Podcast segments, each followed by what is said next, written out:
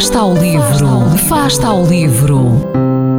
Ler mais, ler melhor, ler saúde, ler ciência, ler arte, ler todas as palavras do mundo. Fasta ao livro, uma rubrica da responsabilidade da Rede de Bibliotecas de Vizela.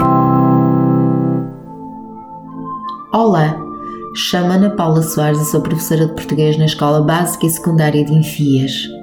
A minha sugestão de leitura é o livro O Impiedoso País das Maravilhas e o Fim do Mundo, do escritor japonês Haruki Murakami. Este romance relata-nos duas histórias paralelas que se desenrolam em dois cenários bastante sugestivos. Numa misteriosa cidade morada designada o fim do mundo, e a outra numa Tóquio futurista, num gélido e desapiedado país das maravilhas. Aconselho a leitura deste livro porque nos faz mergulhar no fantástico mundo de um leitor de sonhos, num universo povoado de seres enigmáticos, fantásticos e na procura incessante do herói em ligar os dois mundos, conseguindo-o através da sua mente. A obra está repleta de referências ocidentais que se cruzam com a visão de um autor que nos seduz através da sua ficção, que é moderna, e abarca temas universais ao longo dos 40 capítulos.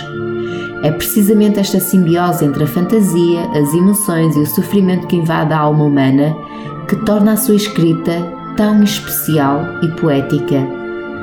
Todos nós necessitamos de ler os nossos sonhos e de ler o coração de cada um, pois, como o autor afirma, o coração é algo de muito imperfeito, mas deixa vestígios, e nós podemos seguir esses vestígios como se fossem pegadas na neve que nos conduzem a nós mesmos salienta o facto de ser uma obra que nos obriga a decifrar constantemente um mundo alegórico que se vai construindo e desconstruindo a partir da visão que nos é dada sobre a modernidade, tornando cada um dos seus leitores num viajante entre os dois mundos paralelos.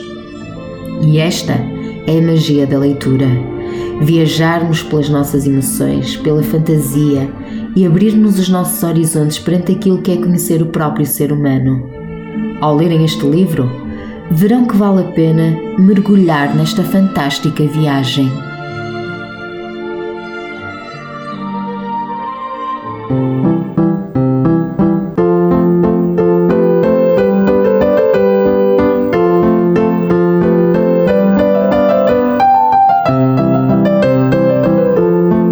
Fasta ao livro.